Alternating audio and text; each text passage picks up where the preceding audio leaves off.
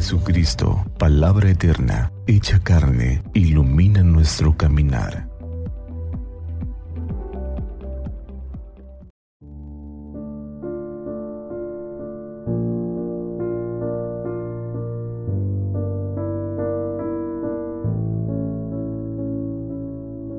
Miércoles 13 de julio del año 2022. Del Santo Evangelio según San Mateo capítulo 11 versículos del 25 al 27. En aquel tiempo Jesús exclamó, Te doy gracias, Padre, Señor del cielo y de la tierra, porque has escondido estas cosas a los sabios y entendidos y las has revelado a la gente sencilla. Gracias Padre, porque así te ha parecido bien. El Padre ha puesto todas las cosas en mis manos. Nadie conoce al Hijo sino el Padre, y nadie conoce al Padre sino el Hijo, y aquel a quien el Hijo se lo quiera revelar. Palabra del Señor. Gloria a ti, Señor Jesús.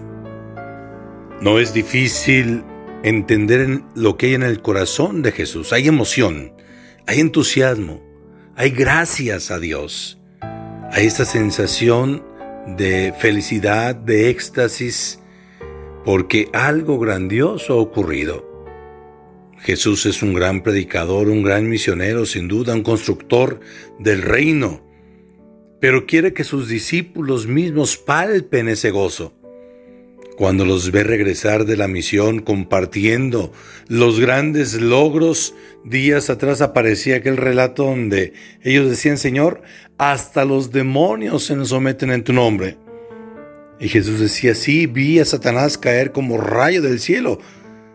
En esa misma sensación voltea al cielo y le dice, Señor, no cabe duda ¿Cómo puedes mover y animar el corazón de uno de los discípulos? ¿Cómo puedes hacer maravillas en ellos? Y esta felicidad que irradian los discípulos hace que Jesús mismo se sienta eh, lleno de emoción.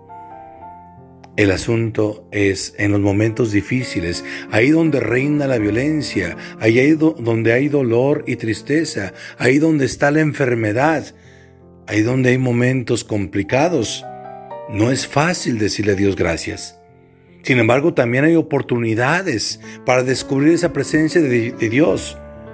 Cuando aquel que está enfermo, en su lecho, de repente llega una visita inesperada, le hace expresar gracias Señor, porque has traído compañía y alegría a mi vida.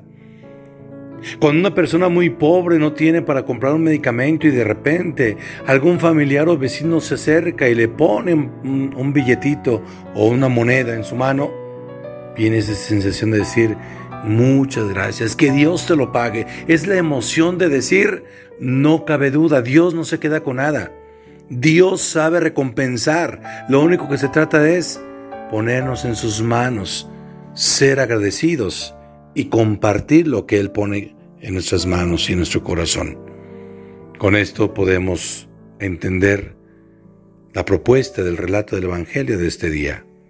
Nos ponemos en las manos de Dios para que Él haga maravillas en nuestra vida y podamos decir como Jesús, gracias Padre, Dios del cielo y de la tierra. Ánimo, que Dios los bendiga a todos. Saludos.